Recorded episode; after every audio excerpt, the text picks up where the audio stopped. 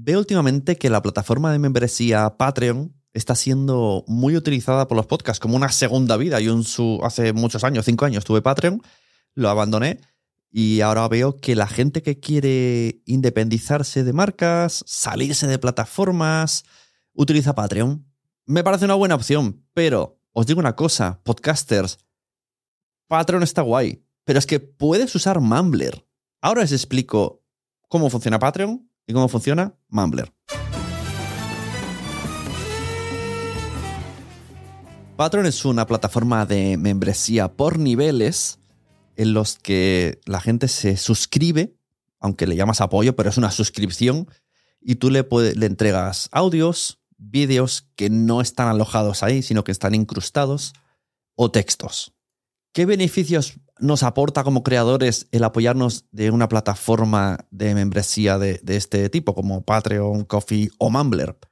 Bueno, pues tener un ingreso estable, porque sabes perfectamente la gente que está suscrita, lo multiplicas por tanto, y esto es lo que, lo que te tiene que salir. Ahora hablaremos, si queréis, de precios, de qué, qué recomiendo yo de precios. Tenemos una independencia financiera, no dependemos de encontrar patrocinadores, no dependemos de que nos compre una plataforma. Eh, bueno, de esto, como ejemplo clarísimo que podemos ver últimamente, Entiende tu mente, se han abierto un Patreon y de forma semanal se han abierto un Patreon. Yo pienso que se han abierto un Patreon porque no conocían la herramienta de Mumbler. También este tipo de cosas hace como mucha conexión con la audiencia porque apoyan, eh, tu propia comunidad apoya el contenido y esto, quieras que no, pues ayuda, ¿no? Como de alguna manera, esto lo hace también carne cruda, le llama productores, ¿no? Y entonces la gente se motiva y sabe que ese podcast sigue existiendo gracias al apoyo de todos y cada uno de ellos. Y sobre todo se basa en un intercambio en el que tu suscripción es a cambio de un contenido exclusivo. Siempre hay como mm, más allá de lo que hay en el podcast en abierto. Y en cambio, Mumbler, que se parece muchísimo, es que prácticamente es lo mismo Mumbler que Patreon. Lo que, el enfoque que se le da es distinto. Mumbler se vende como una plataforma de suscripción a podcasts premiums, audios premium, ¿no? una plataforma de audio premium y a lo mejor tira un poco para atrás porque no se vende como una plataforma donde tu comunidad te apoya. Pero funciona igual. Es que funciona igual. Tú subes tu contenido, la gente se suscribe, igual que en Patreon. En Patreon le llaman apoyo, pero es una suscripción. Te suscribes a ese podcast y te van cayendo los contenidos. Como usuario, si estás suscrito a Patreon, tienes cada vez que entrar en Patreon y, y ver el muro, lo que han publicado. Como usuario de Mumbler, tienes la misma opción de entrar en Mumbler y ver el contenido que se ha publicado, pero además te envían por email eh, las actualizaciones y tienes un feed privado que puedes llevarte a aplicaciones como por ejemplo Pocketcast y tenerlo junto con el resto de podcasts. Y tú en la vida entrar en la página de Mumbler y recibir los contenidos premiums como si estuvieras suscrito a cualquiera de tus otros podcasts gratuitos de, la vida. Entonces esto me parece súper cómodo como oyente otras cosas que lo mismo no sabéis. Yo sí porque he trabajado con, los dos. Patreon eh, factura, bueno, de manera americana, no, no, te da una factura, tienes tú que buscarte las castañas. Es un poco complicado legalizar el dinero que te trae Patreon. Tienes que, bueno, tienes que hablar con tu gestor, básicamente. Con Mumbler lo que haces es recibir una factura de una empresa con, el dinero total. Y además puedes sacarlo cuando quieras. Tú puedes ir acumulando cada, cada mes, pero una vez al año retirar todo el dinero y llevarte, pues eso, mil euros de golpe, diez mil euros de golpe, según lo que estés haciendo cada mes. No estás obligado a cada vez que te lo suscriben que te venga, que te vaya cayendo como 5 euros, 6 euros. Tú haces ahí una hucha y un día de repente dices, quiero cobrarlo. Te hace la factura y lo cobras. Puede ser que te financie la temporada entera o las vacaciones. En Mumbler tienes tres opciones, ¿vale? Puedes ofrecer contenido bajo suscripción mensual y tú vas haciendo. Puedes ofrecer contenido con un pago único y está ahí subido o vas subiéndolo. Puede ser pago único y, vas subiendo. esta opción existe. y puedes eh, hacer que te den ayudas, tipo coffee, que de repente hay como un enlace, ¿no? Y tú dices, bueno, si solo queréis apoyar y una vez y no queréis suscribiros, también está esa opción. Vas a esa página y suscribes y, solo te dan, pues, no sé, dos euros esa vez en toda tu vida y ya está. Tienes como varias opciones. Suscripción, pago único, ayuda y pago anual, que esto también es muy interesante, eh, que la suscripción se convierta en, una suscripción anual. Y esto hace que la gente, la tasa de abandono, pues sea mucho menor, porque tú ya le das, en vez de 5 euros al mes, le dices 50 euros al año, ganas dos meses y puede ser que esa persona en un año no esté suscrita los 10 meses, no llega a los 5 euros al mes, no llega a los 50 sumando 5 y de esa manera ya lo tienes.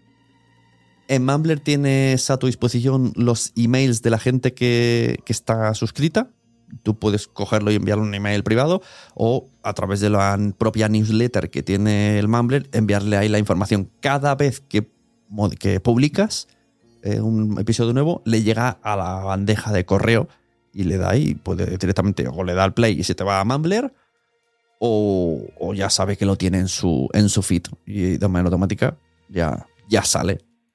Sea como sea, me parece que este año la gente está apostando mucho por este tipo de plataformas y cada vez creo más que para el creador de podcast es la manera, porque la publicidad es muy difícil tener una publicidad recurrente.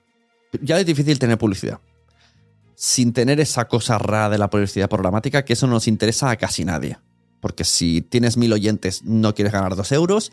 Y si tienes cien mil oyentes, no quieres esa publicidad que a lo mejor te da 200 euros porque puedes conseguir mucho más buscándote tu patrocinador. Si te consigues encontrar tu patrocinador, pues también es difícil que te cubra todos los meses el patrocinio para que sea majo el, el ingreso. Habrá gente que sí, bravo por ellos. Y la otra opción es que acabes en una plataforma como Spotify, pero que luego puede ser que no te renueven, como ha pasado con, con Entiende tu mente. yo recomendaría usar todas las opciones. Puedes tener patrocinio en tu podcast en abierto y luego en este privado ofrecerlo sin anuncios y, de manera extendida, como tengo yo en quiero ser podcaster.com barra premium.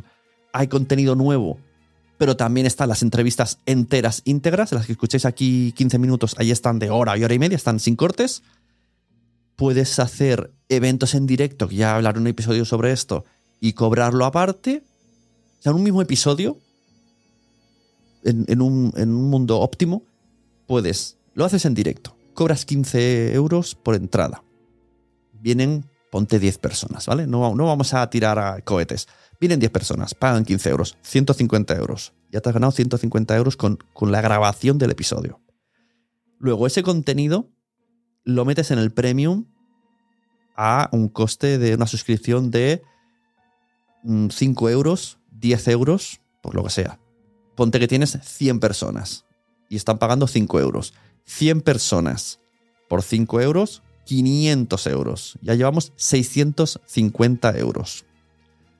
De ese episodio sacas una parte interesante, o sea, ponte que dura una hora, en, el premium está entero, pero en abierto pones 15 minutos, una parte que tú lo, adornas más, incluso grabas alguna parte más para que se complemente y le metes un patrocinador que te pague, tiramos a poco, ¿eh? 50 euros el episodio. Pues ya tienes otros 50 más. 700 euros te ha salido un episodio. Si, si mantienes esta estrategia de forma de crear las cosas. Cuanto al precio de la suscripción, que he dicho antes 5 o 10, suelen ser los más comunes tienes que tener en cuenta que generalmente hay que restarle el IVA. Entonces, si cobras 5 son 4 con algo, si cobras 10 son 8 con algo, más o menos, así por encima. Hay que echar cuentas.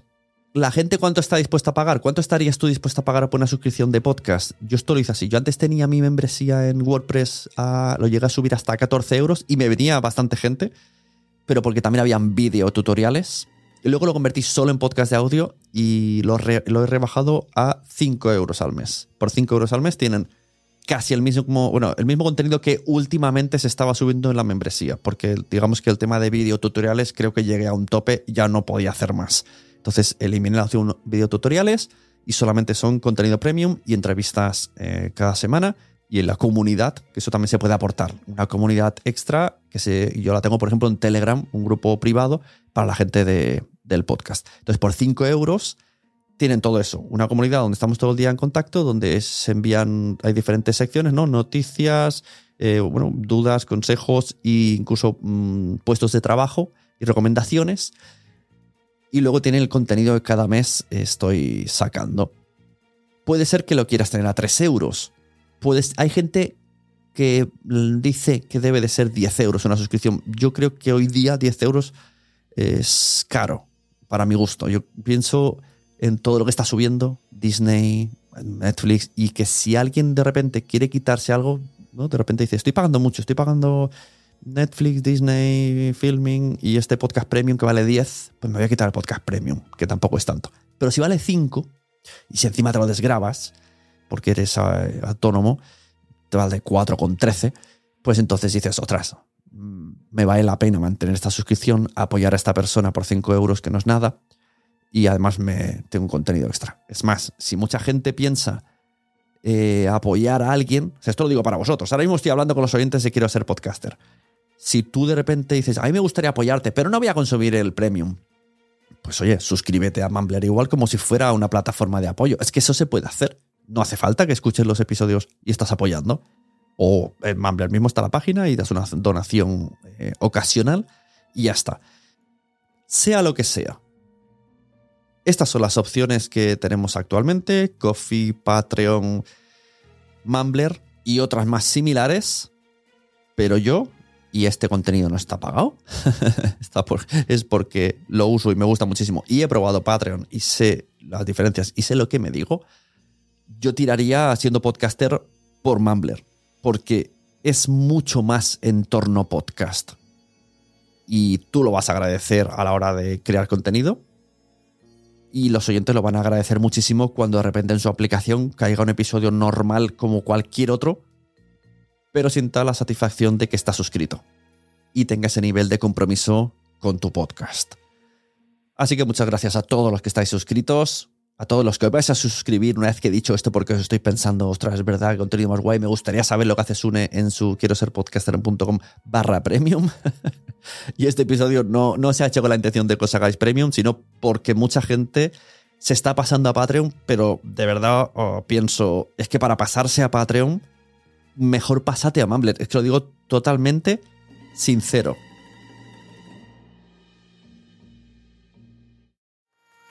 ¿Te ha gustado este episodio? Pues vuelve al siguiente a por más. Y si te has quedado con muchas ganas, entra en nuestro premium. Quiero ser podcaster.com barra premium. Ahí tienes un montón de episodios más, además sin cortes y muchísimas cosas más extras.